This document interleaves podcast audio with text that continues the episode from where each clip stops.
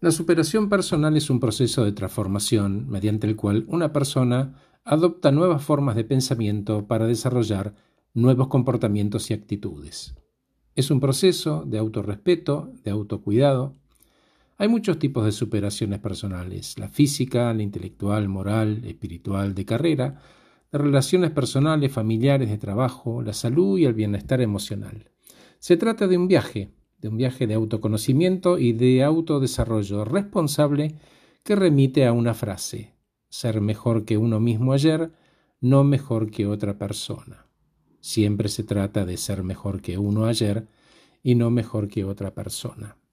Y cuando digo esto hablo de la curiosidad de preguntarnos cómo sería yo si ¿no? hiciera tal cosa y adoptar un perfil de querer desaprender viejos hábitos y aprender nuevos es esencial para acompañar los cambios y aprender a adaptarnos con el placer de pertenecer a un nuevo escenario propio.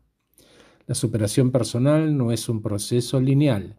Va a haber días en los que nos sentimos motivados, con toda la energía y dispuestos, y otros en los que las cosas no salen tan bien, en cuyo caso podemos aceptar, aprender y crecer.